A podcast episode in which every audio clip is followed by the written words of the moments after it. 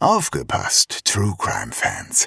Am 8. Juni 2024 bringen Zeno, Shaggy und Lisa ein exklusiv für diesen Abend gestaltetes Sommer-Special ihres True Crime Podcasts Mörderische Heimat auf die Bühne. In der einzigartigen Open-Air-Atmosphäre des Museumshofes Fulda werden dabei zwei echte Kriminalfälle zum Thema Sommer, Urlaub und Reisen vorgestellt. Zwei Fälle aus fernen Ländern, in denen einige von uns vielleicht auch schon ihren Urlaub verbrachten. Denn nicht nur in Petersberg und Poppenhausen geschehen Verbrechen. Auch in Portugal, Phuket oder Polynesien. Dazu gibt es wie immer spannende Einblicke hinter die Kulissen des Erfolgspodcasts Made in Fulda. Tickets gibt es bei allen bekannten Vorverkaufsstellen und unter kreuz.com.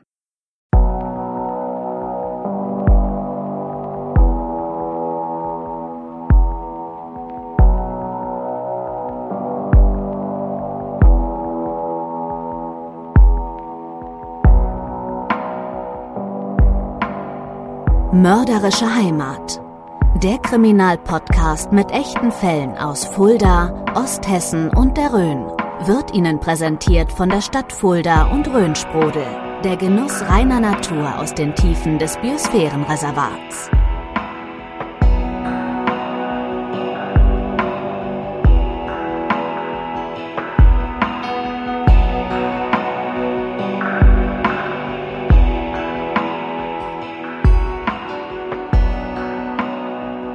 Liebe ZuhörerInnen, willkommen zu einer neuen Ausgabe des Podcasts Mörderische Heimat. Der True Crime Podcast mit echten Fällen aus Fulda, Osthessen und der Rhön. Mein Name ist Shaggy Schwarz und mir gegenüber sitzt wie immer ein weiterer bärtiger Mann, der uns heute wieder was mitgebracht hat. Hallo, lieber Zeno. Hallo, lieber bärtiger Shaggy. Und hallo, liebe Hörerinnen und Hörer. In der Tat habe ich wieder was für euch mitgebracht, nämlich ein paar Hörermails. Uns erreichen nämlich immer mehr Meldungen, die wir auch versuchen alle zu beantworten. Aber ich dachte mir, bevor wir zu dem heutigen Fall kommen, könnten wir ja vielleicht mal ein paar der Mails direkt in der Sendung beantworten. Gerne. Also schreibt uns gerne via Facebook oder Instagram. Wie gesagt, wir versuchen alles zu beantworten. Manchmal dauert es ein wenig, aber wir bemühen uns. Also, was hast du dabei? Als erstes eine Mail von Michaela. Sie schreibt, Hallo Shaggy, hallo Zeno, ich bin Hörerin seit der ersten Stunde und bin begeistert, wie viele spannende Fälle ihr immer wieder findet. Darf ich euch fragen, wo ihr die ganzen Informationen herbekommt? Ja. Also erstmals vielen Dank für das Lob, Michaela. Unsere Informationen bekommen wir von ja, ganz unterschiedlichen Seiten. Mhm. Ne? Manche Fälle kennen wir selbst noch, andere sind allerdings so lange her, dass wir nur ja, von ihm gehört haben meistens, ne? irgendwie über ein paar Ecken. Daher gibt es mal einen Hinweis eines befreundeten Polizisten oder von einem Bekannten, ja. die uns auf alte Fälle hinweisen und nicht zuletzt, ja, auch von, von euch, genau. von den Hörerinnen und Hörern. Ja. Ne? Meist gibt es nur einen vagen Hinweis, aber wenn wir den ungefähren Zeitraum wissen, dann kann man schon was damit anfangen und kann anfangen zu recherchieren in Zeitungsarchiven oder im, im Stadtarchiv hier in Fulda. Mhm. Das ist wirklich spannend. Also je länger der Podcast existiert, desto mehr Tipps bekommen wir mhm. von Hörern und Hörerinnen. Also in der ersten Staffel war, glaube ich, kein Fall von den Hörern dabei. Ja, stimmt. Ich glaube, war keiner. Ja. Aber mittlerweile sind es in jeder Staffel ja mindestens ein bis zwei Fälle. Ja. ja, absolut. Also manchmal kennen wir die Fälle auch schon ja. oder manchmal werden natürlich äh, manche Fälle extrem gewünscht, die wir auch schon auf der Liste haben. Aber tatsächlich kommen immer wieder fantastische Ideen und auch Informationen zu Fällen eben von den Hörerinnen und Hörern. Ne? Wir hoffen, dass deine Frage damit beantwortet ist, Michaela. Und dann kommen wir direkt zur zweiten Frage. Die ist sehr kurz und unsere Antwort auch. Marti86 hat uns via Instagram eine Nachricht geschickt. Ich finde eure Stimme zu Beginn des Podcasts sehr interessant. Wie heißt sie und kann man vielleicht mit ihr in Kontakt treten? eine, eine Frage, die uns ja, regelmäßig erreicht, ja. wenn man so will, vor allem von männlichen Hörern. Wir leiten deine Nachricht gerne an sie weiter, aber ihre Handynummer oder einen anderen Kontakt geben wir leider nicht raus. Sorry, Marti 86. Ja, ich dachte auch erst, wo er geschrieben hat, eure Stimme am Anfang des Podcasts finde ich sehr interessant. Dachte ich, der meint unsere Stimme, dass die am Anfang immer noch so schön warm klingt und dann irgendwie später abkackt, aber wir waren nicht gemeint. Ne? Nee, ich, glaube, er, ich glaube, er meint meine Stimme. Ja, das kann natürlich auch sein. Was wir aber verraten können, ist, dass sie eine professionelle Sprecherin ist und Lisa heißt. Hm. Die Erlaubnis, das zu sagen, habe ich mir vorher von ihr extra eingeholt. Also Liebesbriefe an Lisa oder an Shaggy, bitte per Mail an unsere Kontakte bei Social Media. Ich, darf ich Lisa auch einen Liebesbrief schreiben? Auf jeden Fall. Äh, vielleicht aber noch eine letzte Nachricht zu unserem Fall Nummer 14, Kerstin S. Mord verjährt nicht. Erinnerst du dich bestimmt auch noch Ja, dran. Ein Fall, zu dem wir auch sehr viele Rückmeldungen bekommen haben. Da hatte unter anderem Ludwig besonders Bezug auf unseren Experten, den Richter Peter Krisch, genommen. Der hatte geschrieben, ähm, der Ludwig, hier habe ich es, besonders aufschlussreich fand ich das Interview mit Richter Krisch, der das Urteil ausführlich erläuterte. Für interessierte Laien sind Urteile in der Regel ja nicht einsehbar. Ja, das fanden wir auch. Das war ein absolutes Highlight und hat für uns auch einiges verständlicher gemacht in diesem Fall. Ne? Und in das gleiche Horn stößt dann auch noch unsere Hörerin Vivian, die uns dazu schrieb, es ist völlig an mir vorbeigegangen, dass dieser Fall vor Gericht war und man tatsächlich noch einen Täter fand. Es hat mich beruhigt, dass dieser Cold Case, der mich tatsächlich mitgenommen hat, ein Ende gefunden hat. Ich möchte mich bei dem Vorsitzenden Richter bedanken, dass er alles so geteilt hat mit der Öffentlichkeit und vor allem die Zweifel, die im Raum standen, so genau erläutert hat. Die Argumentationskette war hochsympathisch und kurzweilig, auf den Punkt gebracht. Hut ab, macht bitte weiter so. Ja, schön. Ach Mensch. Dazu habe ich übrigens auch noch eine Rückmeldung von einer Frau oder einem Herrn Sinczek. Ähm, der, der oder die hat uns zu dem Fall Kerstin S. geschrieben.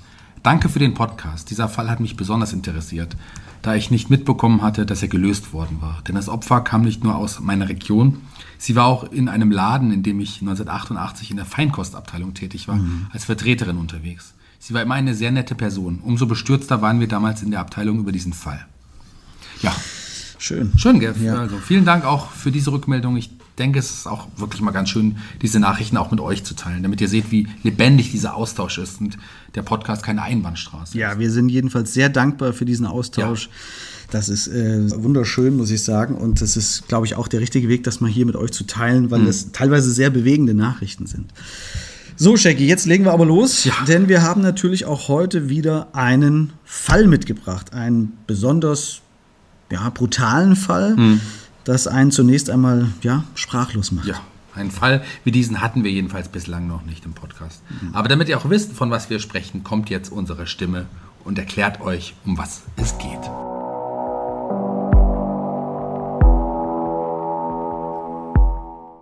Im Dezember 2018 muss sich eine Frau aus Steinau an der Straße vor Gericht verantworten.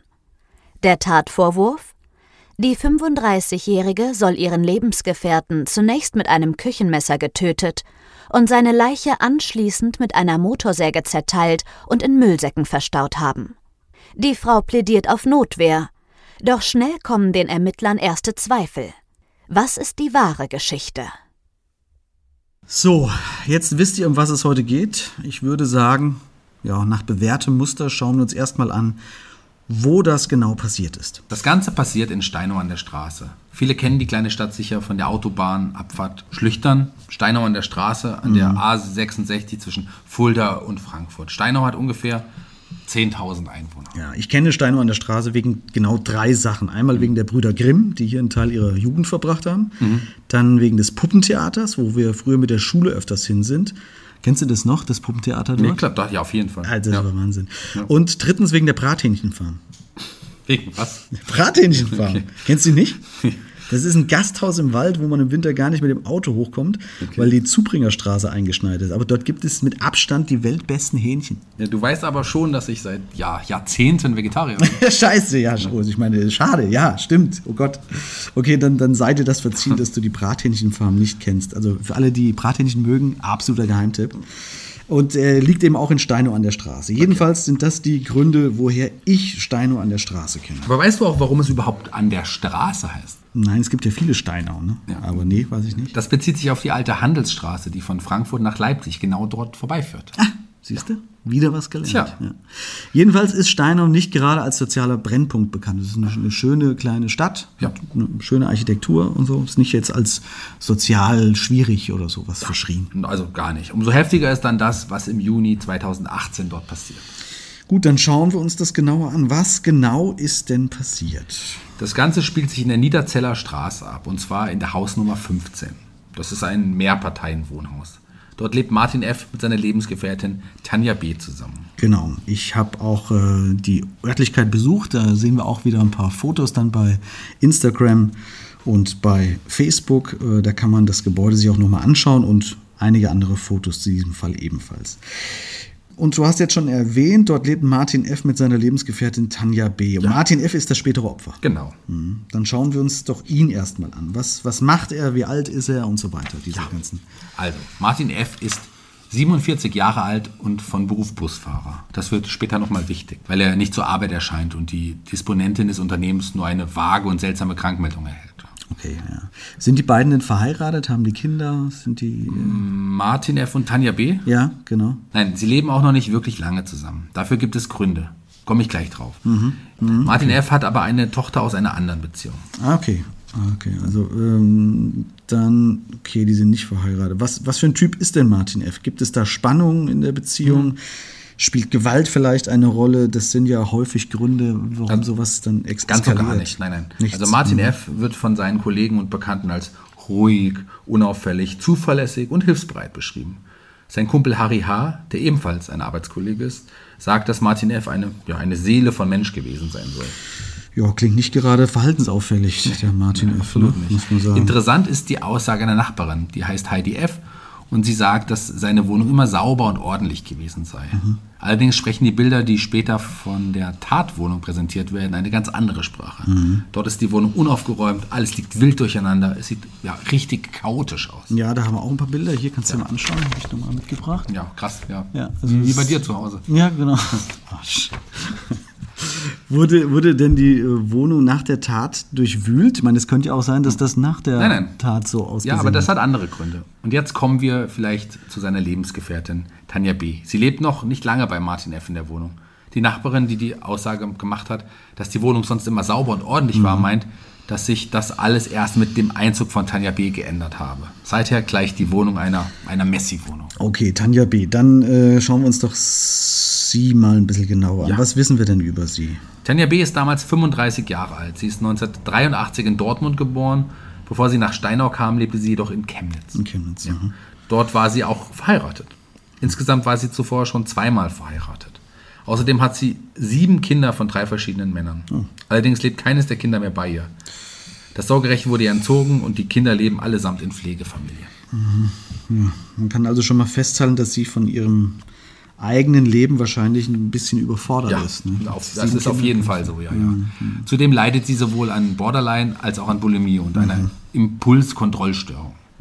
Zeugen bescheinigen ihr dazu eine hohe Impulsivität und Neigung zu Streitigkeiten. Sie ist also in der Tat eigentlich nicht fähig, ein eigenständiges, normales Leben zu führen. Das deckt sich dann auch mit der Schilderung der Nachbarin, dass die Wohnung erst danach verwahrloste, als Tanja B. zu Martin F. nach Steinau in die Wohnung zog. Ja, aber das muss ihrem Freund doch auch aufgefallen sein. Er lebt ja mit ihr in der Wohnung. Also der, der kann da doch gegensteuern. Bisher war doch immer alles in Ordnung in seinem Leben, es war alles sauber und so Ja, ja, weiter. klar. Es, Da gab es auch immer wieder Stress deswegen, denn Tanja B. ließ sich auch optisch immer mehr gehen. Es gab auch Streit, weil sie nichts arbeitete und dennoch haufenweise Sachen im Internet bestellte. Naja, die er dann wahrscheinlich zahlen musste, weil sie ja kein Geld verdient. Genau, ja. Dieses krankhafte Phänomen der Kaufsucht des Internetshoppings ist übrigens gar nicht so selten, weil es für die oftmals psychisch stark angefassten Menschen ein kurzes Glücksgefühl auslöst. Das ist tatsächlich, muss man sich vorstellen, wie eine Droge, die dich kurz berauscht und du dann wieder in deine Probleme zurückfällst. Ne? Und, und was Mhm. machst du dann? Du bestellst halt wieder etwas, um dich und deine negative Gefühle wieder zu betäuben. Tja. Das ist ein Teufelskreislauf. Ne? Und oft nutzen die Käufer die Sachen dann auch überhaupt nicht mehr, wenn sie da sind. Es geht ihnen nicht um das Produkt, sondern um das Gefühl des Kaufens. Ja. Und ein Symptom der Kaufsucht ist auch das Vernachlässigen von täglichen Abläufen, Haushalt und soziale Kontakte und so. Also genau das, was die Nachbarin auch beobachtet hat. Genau. Eine Ursache für Kaufsucht könnte hier auch die Problematik mit den sieben Kindern vielleicht sein, die nicht mehr bei ihr sein dürfen. Solche Konflikte gepaart mit einem geringen Selbstwertgefühl, das löst oftmals ja was aus in den, in den Menschen. ne? Dadurch belohnt man sich und suggeriert sich selbst, dass man doch noch etwas wert ist durch diese Bestellung. Aber Führt vielleicht auch zu weit, das ist natürlich auch alles hier äh, absolute Laienvermutung. Lass uns lieber weiterkommen, denn Tanja B. hat ja nicht nur ein Problem mit ihrem Internet-Shopping, sie hat auch Probleme mit dem Gesetz, ganz Genau, faktisch. Ja. Sie ist wegen Betruges und Urkundenfälschung vorbestraft. Und das ist, finde ich, zumindest schon ein Indiz. Ja? Sie hat einen Verstoß gegen das Tierschutzgesetz begangen. Sie hat nämlich die Katzen ihres Ex-Mannes getötet. Ach, Das ist aber jetzt wirklich interessant. Ja. Ne? Tiere gelten zwar nach unserer Rechtsprechung als Sache, aber ein Lebewesen wie eine Katze zu töten, das macht man mal nicht so nebenbei. Ganz ne? genau. Das ist schon was Besonderes. Bevor sie nach Steinau zieht, saß sie jedenfalls in der Zeit zwischen September 2015 und November 2017 in einem Gefängnis und büßte eine Haftstrafe ab. Ja, und jetzt wird spannend, denn sie verlässt das Gefängnis vorzeitig, weil sie einen Wohnsitz vorweisen kann. Es wirkt sich nämlich immer vorteilhaft aus, wenn man sagen kann, dass man wieder ein gesichertes Umfeld eingegliedert werden kann. Wir müssen immer daran denken, unser Strafrechtssystem ist darauf ausgelegt, straffällig gewordene wieder in die Gesellschaft einzugliedern. Anders als zum Beispiel in den USA, wo es eher um das Wegsperren geht. Das hatten wir auch schon öfter. Ja, ja, das stimmt. Und so kommt sie Ende 2017 vorzeitig auf Bewährung frei. Aber sie zieht nicht etwa zu ihrem damaligen Ehemann zurück, sondern sie zieht wohin? Ja, zu Martin F. nach Steinau an der Straße. Martin F. ist ein Bekannter ihres Ehemanns. Die beiden schreiben sich, als sie im Gefängnis sitzt, und er bietet ihr an, dass sie doch zu ihm in die Zwei-Zimmer-Wohnung nach Steinau ziehen kann. Okay, was sich per se schon mal als eine sehr spezielle Konstellation äh, irgendwie anhört, oder? Ja. Aber gut, jedem das seine. Wir sind jetzt Ende 2017. Ja, so oder? ist es, ja. Ja. Dann lass uns jetzt zum Tattag kommen, würde ich sagen. Der ist nur ein halbes Jahr später, nachdem sie äh, nach Steinau gezogen Mhm. ist. Was ist denn in der kurzen Zeit passiert? Ich meine, äh, eben waren sie noch verliebt und jetzt liegt da eine Leiche. Ja, Also- la- lass uns aber noch einen kleinen Zwischenschritt einlegen. Okay. Die Kollegen von Martin F. berichten davon, dass er sich ab April 2018 seltsam verhalten habe. Inwiefern seltsam? Naja, er, er sei weniger fröhlich gewesen, eher verschlossen, was ungewöhnlich für ihn gewesen sei. Außerdem hat er auch gegenüber der Nachbarin zu dieser Zeit eine Äußerung getätigt, als es wieder um massenhaft bestellte Pakete ging. Er sagte zu ihr, dass das ein Ende haben werde und es könne nicht sein, dass sie immer auf seine Kosten lebe. Also wollte er die Beziehung beenden und sie rausschmeißen? Das könnte so gewesen sein und wäre somit ja, ein Motiv. Tanja B. behauptet aber, dass alles in Ordnung gewesen sei und er derjenige gewesen ist, mit dem sie alt werden wollte. Ha, das ist aber insofern komisch, als dass sie nämlich zufälligerweise genau zu diesem Zeitpunkt im April damit beginnt, im Internet gewisse Begriffe zu googeln. Also wenn sie alt werden will mit ihm, ist das schon komisch. Das ist sehr auffällig. Denn lass uns mal anschauen, was sie da alles in die Suchmaschine eingegeben hat. Denn das ist für mich fast wie eine Art, ja, fast wie eine Art Mini-Geständnis, kann man sagen. Sehr gerne. Sie sucht nach Giftpflanzen wie Schneckenkorn oder Tollkirschen und recherchiert andere giftige Substanzen. Oder wie eine Überdosis Ibuprofen wirkt. Sie googelt Tötungsarten wie Tod durch Tabletten und Ersticken durch Überstülpen einer Plastiktüte. Und sie holt Informationen bezüglich der Lieferung von Gefriertruhen ein. Ah, also es klingt nicht so nach Altwerden, eher bis der Tod uns scheidet, oder? Das ist schon sehr krass. Ja, das wird ihr später natürlich auch alles um die Ohren fliegen, weil das ja einen Tötungsvorsatz belegt. Ja, aber da sind wir noch nicht. Ja. Wir sind jetzt im Juni angekommen, am Tattag. Der 5. Juni 2018. Ja. Und es ist jetzt um die Mittagszeit. Martin F. kommt von der Arbeit. Tanja B. bereitet ihm nach eigener Angabe ein Mittagessen bestehend aus Mais also mit Reis zu. Mais und Reis. Ja. Das klingt nach einer sehr ausgewogenen Ernährung, könnte man sagen. Das würde in manchen Beziehungen auch schon als Mordversuch gelten. Ja. Ja, sorry, das nehme ich zurück. Ähm, sie kocht ihm ein Mittagessen aus Mais und Reis. Ja. Das ist aber noch nicht irgendwie so, dass das vergiftet wäre, dass da irgendwas drunter gemischt ist oder so. Ne? Soweit ich weiß nicht, nein. Es ist jetzt zwischen 14.37 Uhr und 15.53 Uhr. Stopp. Und genau jetzt wird es tatsächlich sehr ernst. Ja. Es gibt zwei Versionen, was passiert sein soll. Einmal die Version von Tanja B. und die Version der Ermittler. Beginnen wir vielleicht erst mit der Version von, von Tanja B.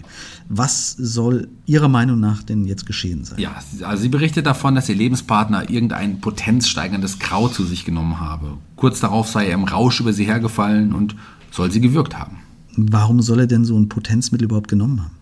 Sie berichtet davon, dass er sich sterilisieren habe lassen und er dadurch Potenzprobleme bekommen habe. Ja, nur mal angenommen, es gab diese Probleme tatsächlich. Hätte man sich da nicht eher was in der Apotheke geholt, Viagra oder so, anstelle sich so ein dubioses Kraut zusammenzurühren? Vielleicht. Jedenfalls behauptet Tanja B., aber dass es so gewesen sei. Er hätte nach der Einnahme wirres Zeug geredet und habe sie angegriffen. Schließlich hätte er sie sogar mit einem fast 20 Zentimeter langen Küchenmesser bedroht, was sie gerade noch so abwehren konnte. Dann habe sie selbst das Messer zu greifen bekommen und aus Notwehr zugestochen. Aus Notwehr, und zwar 31 Mal. Tja. Denn genau so viele Stiche weist die Leiche von Martin F. auf. 31 Messerstiche. 31. Ich weiß, worauf du hinaus willst. Und es klingt in der Tat abwegig, dass man aus Notwehr 31 Mal zusticht. Ja. Also ich weiß gar nicht, ob es sowas wie Notwehr, Blutrausch, ob sowas gibt oder Affekt, weißt du, so eine Affekthandlung. Weil im Affekt kann man ja durchaus sich verteidigen und zustechen, aber 31 Mal, ich, also ich, will es gar nicht ausschließen, aber es klingt mir doch sehr fragwürdig, wenn man die Verletzungen durchgeht, die man an der Leiche findet, oder? Ja, ähm, lies doch noch mal vor. Du hast sie doch extra rausgesucht. Ja, das mache ich. Warte. Oh, ja. ja, ist aber nichts für Zartbeseitete. Hier habe ich es. Für alle, die das nicht hören äh, wollen, einfach mal 15 Sekunden vorspulen, würde ich sagen. Der geschädigte Martin F. hatte laut Autopsiebericht insgesamt 31 Stichverletzungen in Hals, Nacken und Rücken. Man hat ihm dabei sowohl den Kehlkopf als auch die Halsschlagader durchtrennt, sodass das Opfer noch am Tatort verblutete und durch das Einatmen seines eigenen Bluts erstickte. Ja, das ist schon sehr heftig. Klingt das in deinen Ohren noch wie ein Affekt? Also Affekt, da können wir ja nachher mal unseren Experten Ja, zu dem Thema sehr gerne. Affekt Ja. befragen. Aber lass uns noch auf die andere Version zurückkommen, bevor wir mit dem anderen weitermachen, was noch ja, viel abstruser ist. Ja, hast du recht. Dann erläutere uns doch die Theorie der Staatsanwaltschaft. Die sieht das Ganze nämlich ein bisschen anders. Martin F. macht gerne nach der Arbeit einen kleinen Mittagsschlaf und das macht er jetzt nun auch wieder. Wir befinden uns im gleichen Zeitfenster zwischen 14.37 Uhr und 14.53 Uhr. Martin F. liegt seitlich im Bett und schläft. Jetzt nimmt Tanja B. das Küchenmesser und sticht auf Martin F. ein, der seitlich im Bett liegt und ja, schläft. Ja, du deutest schon an, er liegt seitlich im Bett.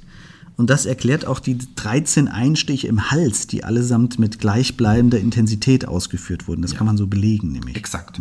Martin F. ist also absolut wehrlos und ahnt nichts von dem plötzlichen Angriff, der auf ihn verübt wird. Er wehrt sich noch, hat aber keine Chance. Die zugefügten Verletzungen sind bereits zu schwerwiegend. Da sind wir dann wieder bei den Mordmerkmalen. Ne? Also hier dann wahrscheinlich sowas wie Heimtücke. Aber es gibt auch Beweise, die die These der Ermittler und der Staatsanwaltschaft äh, untermauern können. Ja, oder? die gibt es. Die, die Gerichtsmediziner gehen auch von einem Angriff im Schlaf aus. Fünf weitere Stiche sind zweifellos von hinten gekommen. Insofern können die Angaben von Tanja B. nicht stimmen, dass Martin F. sie im Rausch des Potenzmittels angegriffen Ja, hat. von hinten ist dann schwierig. Ja. Man findet auch keinerlei Spuren irgendeines Potenzmittels oder Krauts in seinem Magen. Und auch Tanja B. weist keinerlei Würgemal an ihrem Hals auf. Als sie untersucht wird, wobei das natürlich einige Tage später ist und sie angibt, Würgemerkmale gehabt zu haben. Ja. Im Bett äh, finden sich aber trotzdem keine Blutspuren, muss man sagen. ne? Also wenn er dort umgebracht wurde, müsste man ja dort eigentlich Blutspuren haben. Ja. Auch das erklären die Gutachter. Auf dem Bett habe man keine Blutspuren gefunden, weil ein Matratzenschoner darauf gelegen hatte, der dann entfernt wurde. Die Blutspritze am Boden, worauf äh, die Verteidigung sich berufen wird, die die These der Notwehr im Stehen verfolgt, sind lediglich Schleuderspuren, also Blutspuren, die lediglich auftreten, wenn mit hoher Intensität Blut durch die Stechbewegung des Armes verteilt wird. Okay, ja, das macht Sinn. Ähm, lass uns jetzt mal zu dem Punkt kommen, der den Fall so besonders macht. Denn jetzt laufen beide Thesen wieder zusammen. Wir haben gerade den Spagat gehabt zwischen diesem 14.37 Uhr und etwas später. Jetzt laufen sie wieder zusammen. Die Begründung ist zwar unterschiedlich, doch was jetzt passiert, wird auch seitens der Verteidigung ja nicht angezweifelt. Ja, richtig. Angeblich hat Tanja B. nun so große Angst, dass sie wieder ins Gefängnis muss. Denn sie ist ja nur auf Bewährung draußen. Ja, genau das. Daher beschließt sie jetzt angeblich, dass sie nicht zur Polizei geht, um die Tat in Notwehr anzuzeigen, sondern die Leiche zu zerteilen. Genau. Auch hier gibt es kurz nach der Tat eine Google-Suche von ihr, wo sie das Zerteilen einer Leiche mittels einer Kettensäge recherchiert. Außerdem erkundigt sie sich noch im Netz danach, wie lange Leichen denn eigentlich riechen und nach Angeboten auch für Kettensägen. Und sie kauft sich auch eine. Das bestätigt später auch der Mitarbeiter eines Baufachmarktes. Tanja B. sei dabei ganz unauffällig und ruhig gewesen. Jetzt schafft sie die Leiche ins Bad und beginnt damit ihren ja, toten Lebenspartner zu zerteilen. Und jetzt wird es noch makaberer, denn nach einer Zeit streikt die Kettensäge. Das Werkzeug ist ja nicht dafür gemacht, menschliche Gliedmaßen vom Körper abzutrennen. Äh, es gibt auch einige äh, Thesen, die dafür sprechen, dass sie die Kette falsch aufgezogen hatte von der Motorsäge und mhm. dass sie deswegen kaputt gegangen ist. Jedenfalls mitten in dieser Aktion des Zerteilens des Körpers streikt die Kettensäge. Und was macht Tanja B. nun? Hm. Sie fährt in einen anderen Baumarkt, nämlich nach Wächtersbach in den Globus Baumarkt und kauft eine weitere Motorsäge. Hm. Dazu noch einen Schutzanzug, Klebeband und Plastikfolie. Ja. Und jetzt zerschneidet sie die Leiche von Martin F. in sechs Teile. Das heißt, sie trennt die Arme und die Beine und den Kopf vom Torso. Im Anschluss packt sie die einzelnen Körperteile in Müllsäcke und lagert sie im heimischen Bad. Kurzer Break. Ja. Wobei Break jetzt auch nicht wirklich passend klingt. Na gut. Lass uns aber kurz zusammenfassen, was, was wir haben. Mach du das mal. Ich atme so lange okay, durch, glaube ich. Also, wir haben Tanja B., Mutter von sieben Kindern, psychisch vorbelastet, sitzt in Chemnitz im Gefängnis, eine Haftstrafe wegen Betrugs- und Urkundenfälschung ab. Während der Haft kommen sich Tanja B. und Martin F., ein Freund ihres Ehemanns aus Chemnitz, ein bisschen näher. Wir wissen nicht, ob die Eheleute getrennt sind zu diesem Zeitpunkt, glaube ich. Ne? Das wissen wir nicht genau. Nee, also habe ich nicht zu finden können. Mhm.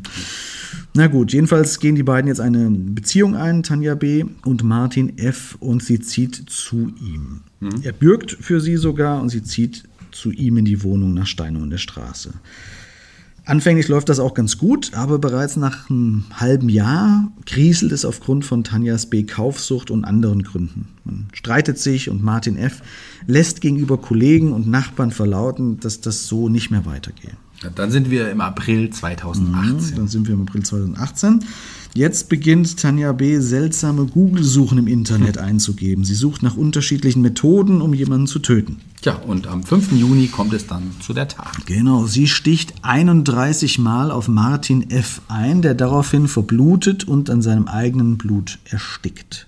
Tanja B. zerteilt ihren Lebenspartner im heimischen Bad mit einer Kettensäge, verpackt seine Überreste in sechs Mülltüten und verstaut diese im Bad. Klebt das Ganze noch ab, Tja. die Tür, damit es nicht stinkt. Aber was macht sie dann? Es geht jetzt genauso konfus weiter. Sie meldet erstmal Martin F. bei der Arbeit krank. Allerdings macht sie das per WhatsApp. Und mhm. das fällt der Disponentin, wir hatten sie kurz vorhin erwähnt, ja, ja auf. Ja.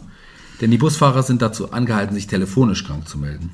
Also ruft die Disponentin auf dem Handy von Martin F. an, um nachzufragen, was los ist.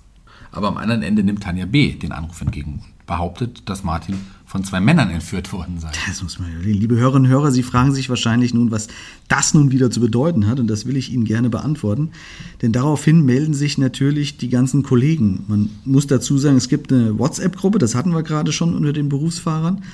Und die Kollegen von Martin F. fragen natürlich, was jetzt da los ist. Also, dass der angeblich von zwei Männern entführt wurde. Und Tanja B. schickt ihnen tatsächlich eine Sprachnachricht in die Gruppe. Sie behauptet jetzt aber, dass Martin F. eben Potenzmittel genommen habe und nun aggressiv sei. Er habe geglaubt, dass sie, also Tanja, sogar vom Teufel besessen sei. Und dass er nun in der Badewanne liege. Zumindest das dürfte ja, allerdings stimmen. Stimmt, allerdings nicht in dem Zustand, in dem die Kollegen das wohl vermuten. Es gibt noch andere skurrile Momente. Denn Tanja B. hatte sich auch einen Urlaub gebucht. Ja, was man halt so macht, wenn man gerade seinen Lebenspartner zersägt hat. Ja, den hatte sie sich sogar schon kurz vor der Tat gebucht. Einen mhm. Urlaub in den Niederlanden. Sie hebt nach der Tat noch das Geld von Martin F.'s Konto ab und flüchtet dann aus Steinau. Ja. Vom Geldabheben haben wir übrigens auch noch ein Foto der Überwachungskamera. Ähm, die Fotos werden wir natürlich auch wieder online stellen, könnt ihr mal nachschauen. Und wir erinnern uns daran, dass sie angegeben hat, dass äh, Martin F. sie angegriffen hat und sie gewürgt hat und sie auch Würgemerkmale angeblich habe. Mhm. Und äh, die Polizei und die Staatsanwalt wird später diese Fotos der Überwachungskamera, die Bilder der Überwachungskamera dazu nutzen, um das zu entkräften. Denn ja. auf diesen äh, Bildern sieht man überhaupt nichts. Sie trägt äh, einen relativ freien Hals auf diesen Aufnahmen und da ist nichts von Würgemerkmalen zu sehen. Also schaut mal bei unserem Facebook- und Instagram-Profil vorbei. Dort posten wir die Fotos zur Folge. Genau. Aber zurück, denn sie begibt sich nun auf die Flucht und ja. zwar nach Dortmund. Dort versteckt sie sich. Ja. Wir erinnern uns, sie ist in Dortmund ja geboren. Genau, dort kommt sie ursprünglich her, du hast mhm. recht. Und jetzt kommt was völlig Abstruses, denn sie besucht dort eine Tattoo-Messe und lässt sich für 200 Euro den Namen ihres gerade ermordeten Lebenspartners tätowieren. Und dazu seinen Geburts- und Sterbetag. Das ist doch nicht dein Ernst. Doch. Das ist doch nicht dein Ernst. Sie lässt sich den Namen von Martin F., dem Mann, tätowieren, den sie gerade ermordet und zerstückelt hat. Ja, das ist mein Ernst, ja. Und dazu noch den Geburtstag und den Todestag. Es ist unglaublich, aber genau das macht sie. Also noch makaberer geht's, geht's kaum. Ich weiß, ich, ich weiß nicht, was ich sagen soll. Es zeigt zumindest, dass sie entweder eiskalt oder ja, tatsächlich sehr seltsam geeicht ist. Ja, oder ist das schon so eine Art Vorbau, also sowas wie, falls ich geschnappt werde, kann ich auf nicht zurechnungsfähig machen. Sowas, Keine du? Ahnung, Das, ja. das würde fast schon wieder Sinn ergeben. Es gibt später noch eine Aussage, die in eine ähnliche Richtung geht. Kommen wir aber gleich zu, ja? Aber lass uns erst dazu kommen, wie sie denn überhaupt geschnappt wird. Richtig, das fehlt uns ja noch. Ja. Also, sechs Tage später, das ist ein Montag, geht ein Brief bei der Polizei ein. Gegen 10 Uhr öffnet eine Verwaltungsangestellte die Dienstpost und erkennt sofort den brisanten Inhalt. Sie geht sofort zu dem Dienststellenleiter und legt ihm diesen Brief vor. Er ist von Tanja B. Darin steht, dass in ihrer Wohnung in der Niederzeller Straße ihr toter Freund Martin liegt. Sie habe ihn in Notwehr getötet. Was steht denn genau drin? Kennt man den Wortlaut? Das würde mich jetzt echt interessieren. Ja, ähm, ich kann ihn mal vorlesen. Also wenn er nicht so brutal ist, dann, Nein, er wirkt äh, für das, was passiert ist, sogar ausgesprochen sachlich. ja, dann mach mal. Okay. Guten Lehn Tag. mich, lehn mich mal zurück. Guten Tag, da Guten geht's Tag, los. los. Okay, Entschuldigung. Guten Tag. Hiermit lege ich ein Geständnis ab, dass ich meinen Lebensgefährten in unserer gemeinsamen Wohnung in der Niederzeller Straße in Steinau aus Notwehr erstochen habe. Er hat irgendein Kraut gegessen, was er mitgebracht hat und angeblich potenzfördernd ist. Aber er hat davon Dinge gesehen, die nicht da waren und gesagt, ich wäre vom Teufel besessen und wollte mich erwürgen. Als er aggressiv auf mich losgegangen ist, habe ich das Messer genommen und zugestochen, aus Angst, dass er mir den Hals zudrückt.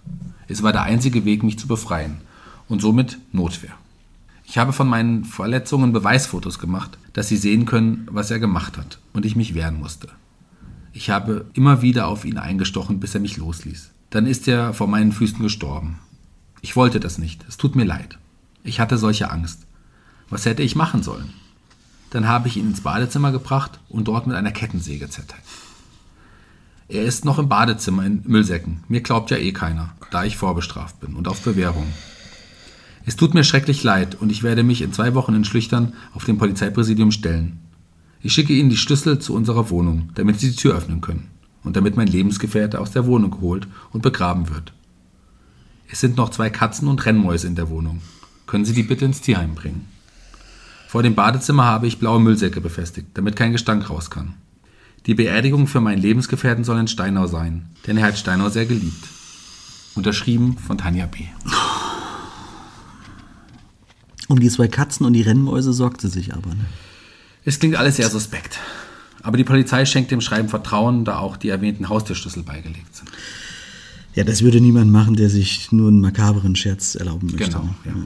Also fährt die Polizei auch sofort los, um das Ganze zu überprüfen. Sie stecken den Hausschlüssel in die Haustür und der passt. Der passt, ja. Sie gehen durch das Treppenhaus und finden auch tatsächlich das Namensschild an einer Wohnung im zweiten Stock, auf dem die im Brief angegebenen Namen stehen. ja. Was passiert jetzt? Es scheint ja bis dahin alles zu stimmen, was Tanja B. in dem Brief angegeben hat. Es scheint wirklich alles zu stimmen. Denn die Polizisten entdecken auch die Badezimmertür, die wie angekündigt mit blauen Müllsäcken und Panzerklebeband abgeklebt ist. Und jetzt rufen sie bei dem zuständigen Kriminalkommissariat an, die dann auch schnell vor Ort sind. Sie öffnen die Badezimmertür und sehen die blutverschmierten Kettensägen und die Müllsäcke mit den Überresten von Martin F. Das heißt, Torso, Beine, Arme und der Kopf sind alle einzeln verpackt. Ach Gott, oh Gott, oh Gott. Das ist doch auch für die Polizisten ein unfassbares Bild, was sich in der Psyche einkrebt, oder? Das ist doch ein, ein riesiges Blutbad, was man anrichtet, wenn man einen Körper mit der Kettensäge zerteilt. Ja, absolut. Also zumal die Polizei auch erstmal alles kontrollieren muss, ob von dem Körper auch alles da ist oder ob sich noch ein Körperteil ja, von einem anderen Menschen darunter befindet. Es könnte ja theoretisch sein, äh, dass noch jemand zersägt wurde. Oh Gott, oh Gott, oh Gott. Puzzlespiel in einer Extremvariante. Ne? Eieieiei. Gut. Es stellt sich heraus, dass aber alle Körperteile von Martin F. sind, dass sie alle nur zu einer Person gehören. Genau. Die Polizei sucht nun intensiv nach Tanja B. Weiß man denn mittlerweile, wo sie sich aufhält? Ähm, es gibt Hinweise, dass sie in den neuen Bundesländern sich aufhalten könnte, weil sie sich nochmal mit ihren Kindern treffen wolle. Die leben noch dort. Genau. Das setzt die Polizei natürlich in Alarm, weil man fürchten muss, dass sie auch die töten wird. also führt man eine Handy aufs Handy durch und das Handy wählt sich auch tatsächlich in einem Funkmast ein. Allerdings nicht in den neuen Bundesländern, sondern eben in Dortmund. Genau, das hatten wir vorhin schon, da kommt sie her. Genau. Jetzt weiß auch die Polizei, dass sie eben in Dortmund ist. Ja. Außerdem schickt Tanja B. den Arbeitskollegen von Martin F. ebenfalls eine Voice-Nachricht und sagt ihm, dass Martin tot ist. Jetzt ist er tot. Ja. Nicht mehr entführt, nicht mehr der Badewanne. Sie nutzt das Telefon also wirklich selbst, womit klar ist, dass sie sich tatsächlich in Dortmund aufhalten muss. Und zwar in der Nähe des Hauptbahnhofs. Die Ermittler überprüfen die dortigen Hotels und tatsächlich, Tanja B. hat sich unter ihrem echten Namen in einem Hostel angemietet. Kurz darauf wird sie ja, dort festgenommen. Ende der Tattoo-Messe. Ende der Tattoo-Messe. Oh Gott, oh Gott, oh Gott, oh Gott. Was für eine Story. Und wie verhält sie sich bei der, bei der Verhaftung? Ist sie da ja, Fluchttier, da sie noch abhauen will? Obwohl sie hat sich ja mit ihrem echten Namen im Hostel eingemietet. Da kann man ja drauf kommen, dass vielleicht die Polizei da irgendwie ihr auf die Schliche ja, kommt. Also sie ist wirklich sehr ruhig. Sie leistet keinen Widerstand und zeigt auch sonst kaum eine Regung. Das ist erstaunlich, ne? Verhalten sich Frauen hier vielleicht einfach auch ein bisschen anders? Also ich weiß nicht, wie es dir geht, Jackie. Bevor wir jetzt zum Prozess und dem Urteil kommen, würde ich gerne etwas über das Thema Frauen und Morde erfahren und vielleicht auch noch zu dem Thema Affekt, was wir von haben. Mhm, genau. Gute Idee. Gut, äh, dann würde ich sagen, spielen wir das jetzt ein, denn ich habe unseren Experten diesmal besucht. Und diesen Experten kennen wir, denn es ist unser Professor der Kriminalwissenschaften Gerhard Schmelz. Nachgehakt. Die Expertenmeinung. Mit freundlicher Unterstützung von HWK. Ihr unabhängiger Versicherungsmakler für individuell zugeschnittene Versicherungslösungen. Das gilt für Privatpersonen und Familien ebenso wie für Freiberufler, Selbstständige und Unternehmen. HWK. Ihr Versicherungsmakler in Fulda und Schwalmstadt.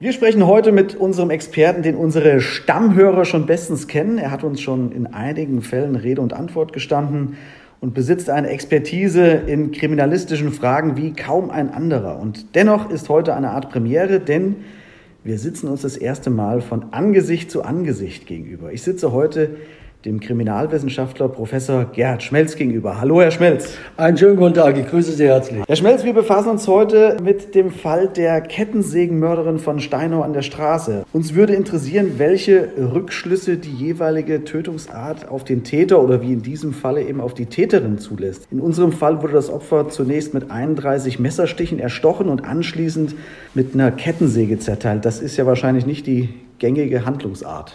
Also, also das kann man wirklich sagen. Es ist ein sehr ungewöhnlicher Fall, das muss man deutlich sagen, äh, mit 31 Messerstichen jemanden zu töten und sich dann anschließend, wie man das aus den Medien gehört haben, sich auf, auf Notwehr zu berufen. Ja. Also das ist schon was besonders Gravierendes. In der Kriminalistik und auch in der Kriminologie haben wir ganz bestimmte Besonderheiten der Tatausführung. Die erste Besonderheit ist klipp und klar äh, der Unterschied zwischen einem Täter und einer Täterin. Also das ist ein ganz gravierender Punkt. Vielleicht kommen wir da auch später nochmal drauf.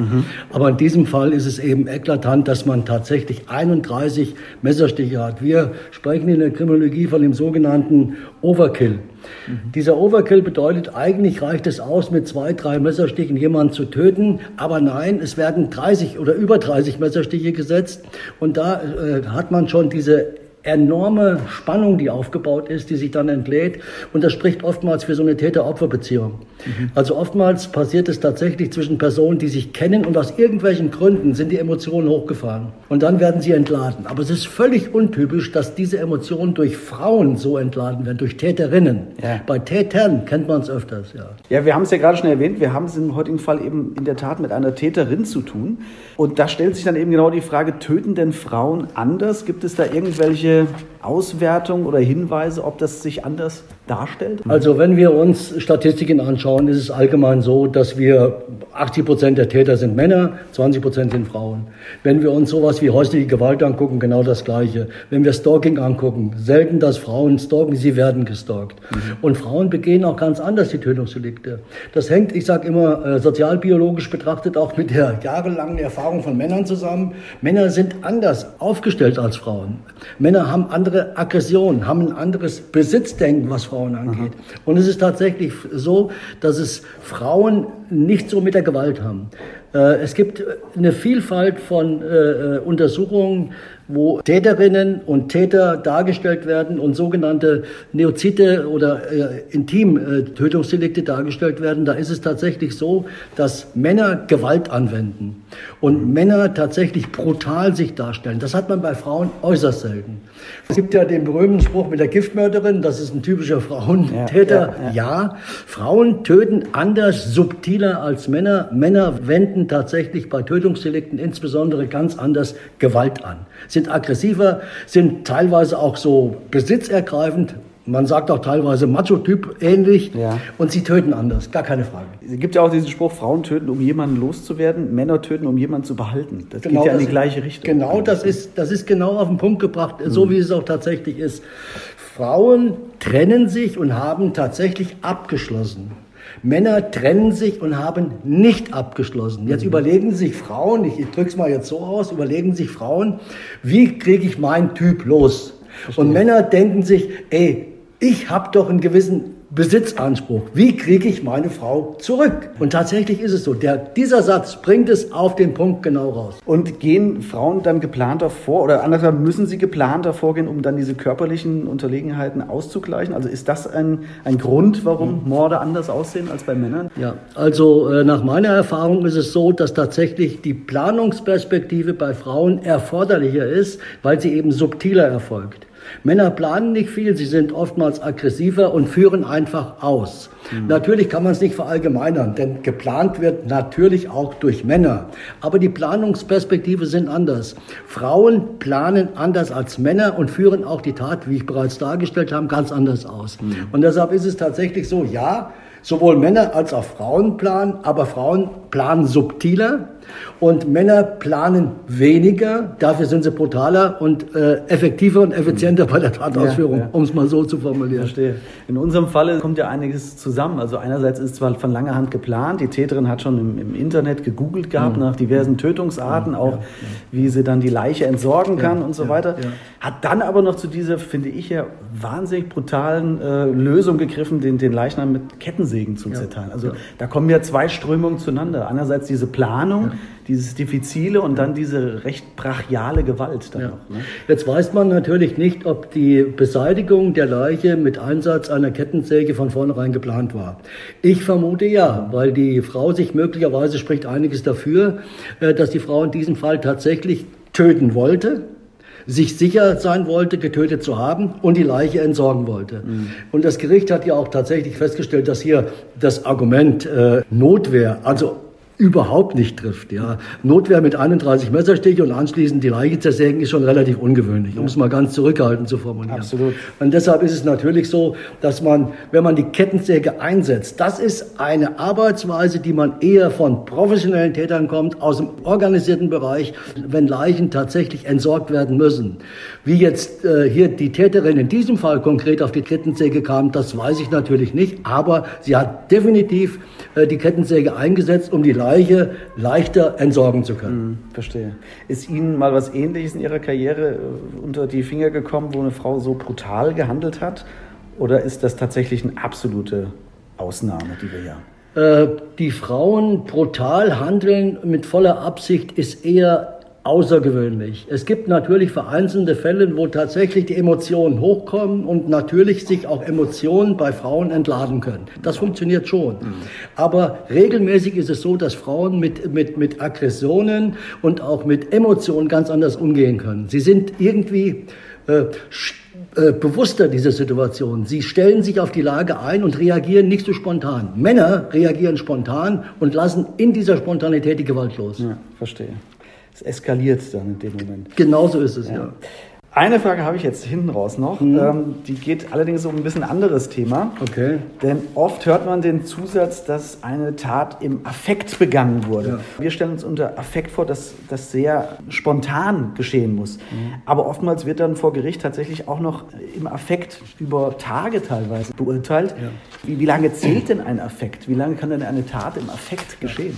Das ist also eine, eine sehr interessante, eine hochinteressante Frage, die letztendlich von einem Kriminalisten oder auch einem Kriminologen und damit von der Polizei und letztendlich sage ich auch von der Justiz nicht abschließend beurteilt werden kann. Wenn ein Affekt vorliegt, dann ist es völlig klar, wird ein entsprechendes psychologisches oder psychiatrisches Gutachten erstellt werden müssen. Die Frage ist jetzt in einem Gutachten, wo der Kontext mit der Straftat abgeklärt wird, kann der Gutachter zu dem Ergebnis kommen, dass hier möglicherweise ein Fall vorliegt, der eben zu einer Schuldunfähigkeit oder zu einer verminderten Schuldfähigkeit führt. Das heißt, ja, der Gutachter attestiert, dass hier unter Umständen eben, wir sagen ein Paragraph 20 im Strafgesetzbuch, die Schuldunfähigkeit vorliegt oder möglicherweise eine verminderte Schuldfähigkeit nach 21 Strafgesetzbuch vorliegt. Und das wird dann entsprechend von dem Gericht zu prüfen sein. Ist das nachvollziehbar? Ist es tatsächlich schlüssig und lag tatsächlich eine affektive oder ein Affekt vor? Der Affekt ist ja per Definition geprägt von Emotionalität, von Spontanität. Es geht um Gemütsregung und um, um letztendlich um ein Verhalten an Ort und Stelle und so fort. Ein Affekt Wochen oder Tage später, selbst Stunden später oder Minuten später ist eigentlich nicht möglich. Ein gutes Beispiel ist dazu übrigens die, die Notwehr. Ja. Ja, wir haben dort die Nothilfe und die Notwehr und wir haben dort eine erweiterte Notwehr. Also das heißt tatsächlich, es gibt so etwas wie eine Notwehr, wo dann äh, tatsächlich eine Notwehrüberschreitung vorliegt. Und die kann ich mit Affekt unter Umständen tatsächlich aus Angst, Bestürzung oder Schrecken definieren. Ich bin in einer Konstellation, ich werde angegriffen und ich über, aus einem affektiven Grund mache ich mehr Maßnahmen, als erforderlich sind, um den gegenwärtigen Angriff der Notwehr abzuwehren. Polizisten dürfen es nicht, die sind ausgebildet, da gibt es keine Notwehrüberschreitung. Aber für den Privatmann gibt es so. Also das spricht man ihnen ab, weil sie eben eine professionelle Ausbildung haben, Genau. dass sie nicht überreagieren in Anführungszeichen. Genauso ist es. Ein Polizeibeamter ist ausgebildet. Natürlich gilt für ihn die Notwehr, auch die Nothilfe, keine Frage. Aber darüber hinaus äh, gilt für ihn diese überschreitende Notwehr nicht. Okay. Es hat natürlich mit einer Definitionslage zu tun, die durch Emotionen besteht, Genau. die auf Hass, auf Angst, was auch immer aufbaut. Ja. Eigentlich in dem Moment geschieht, aber es durchaus auch zu beurteilen ist vor Gericht, ob so eine Reaktion auch verzögert sozusagen äh, im Affekt. Es muss kann. nach meiner, und da muss ich schon sagen, laienhaften Einschätzung, weil das kann nur letztendlich ein Psychiater und Psychologe beurteilen, muss tatsächlich dann, wenn es zeitverzögernd stattfinden Ja. sollte, dann muss es natürlich begründet sein, warum in dieser verzögerten äh, äh, Geschichte dann möglicherweise ein Affekt noch zutreffend sein kann. Es ist nicht auszuschließen. Wenn es diese Voraussetzungen für den Affekt vorliegen, dann kann es durchaus sein, dass möglicherweise in dieser Konstellation eine affektive Strafhandlung vorliegen kann. Ja. Und dann kann unter Umständen der Täter oder die Täterin den 2021 Schuldunfähigkeit, verminderte Schuldunfähigkeit in Anspruch nehmen. Das muss in dem Regelfall geprüft werden. Normalerweise, sage ich, ist es eigentlich nicht denkbar. Denn normalerweise ist eben in einer verlängerten Tat diese affektive Situation nicht typisch, aber auch nicht ausgeschlossen. Okay, also das ist eine Fall-zu-Fall-Entscheidung. Definitiv, Einzelfallentscheidung.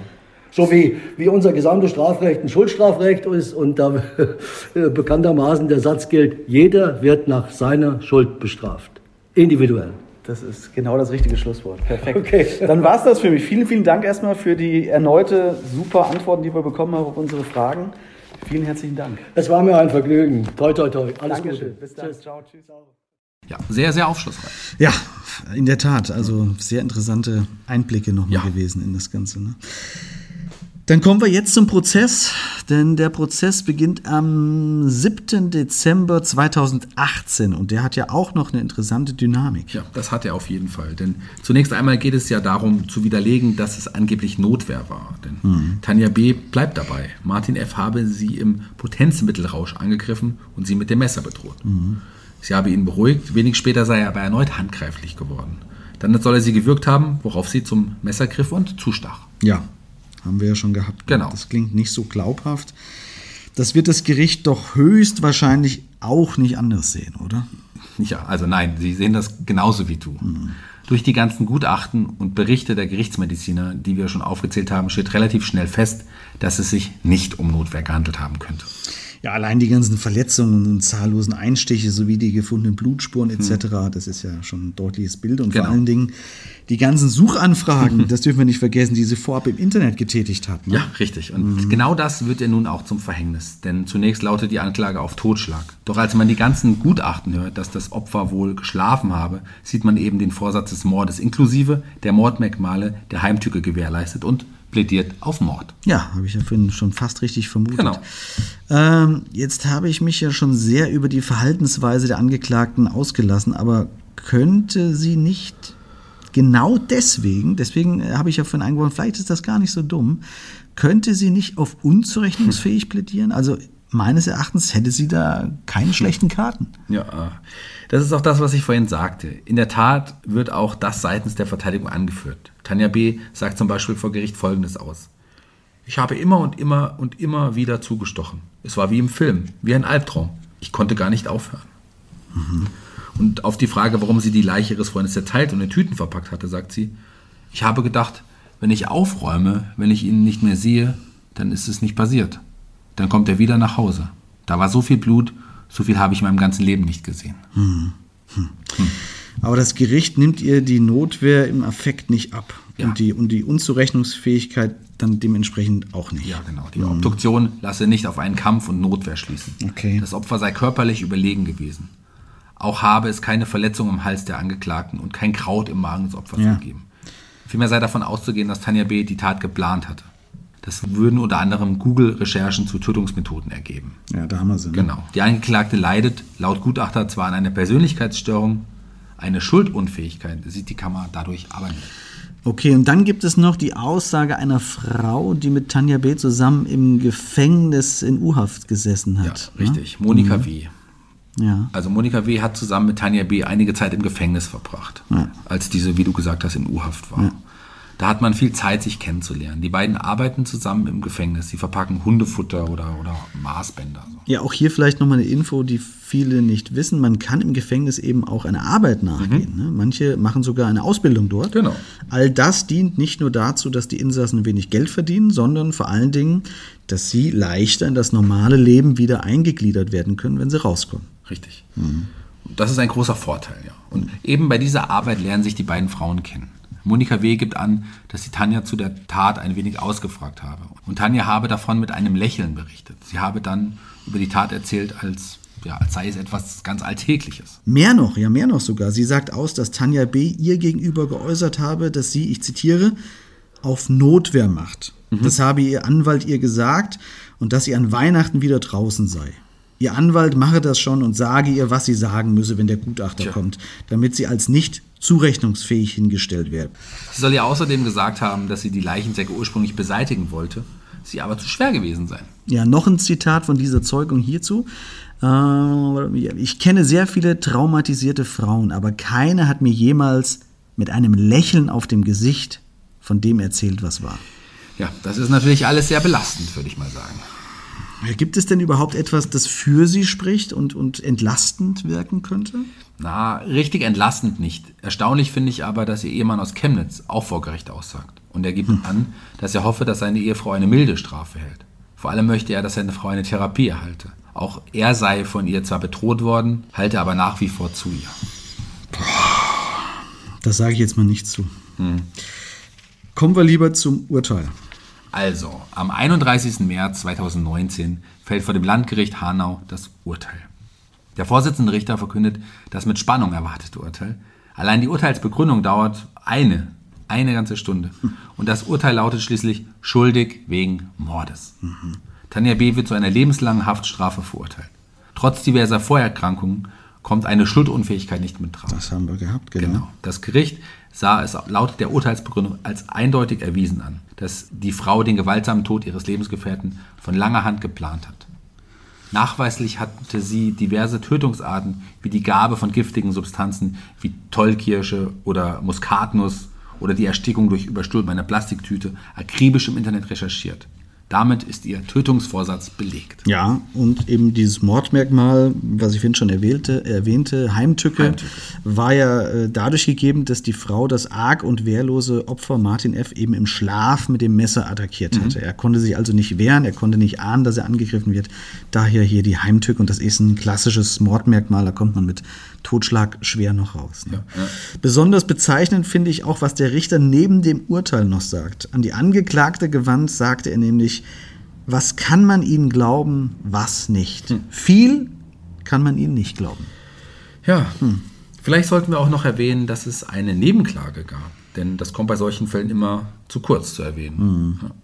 Die Nebenklage hatte nämlich die Tochter des Ermordeten eingereicht. Wir wissen ja, er hatte eine Tochter. Stimmt. Du hast absolut recht. Leider, leider verschwindet hinter solchen schillernden und platzeinnehmenden Personen wie unsere Angeklagten nämlich genau die Personen, die im Stillen leiden müssen. Ja. Ne? Also ich hoffe, dass der Tochter das Urteil wenigstens ein klein wenig Genugtuung, ich weiß, darum geht's nicht, aber ich sage es trotzdem, ein klein wenig Genugtuung und Linderung verschafft. So, und geschafft bin ich jetzt auch. Ich auch. Ein weiterer interessanter Fall aus unserer Region. Wir hoffen, auch ihr fandet das so und wie wir schon am Anfang sagten, schreibt uns gerne, was ihr zu diesem Fall sagt. Das interessiert uns sehr, wirklich, ja. Wir hören uns wieder in 14 Tagen. Solange verabschieden wir uns. Und bis dahin, euer Shaggy Schwarz. Und Zeno Diedelmann.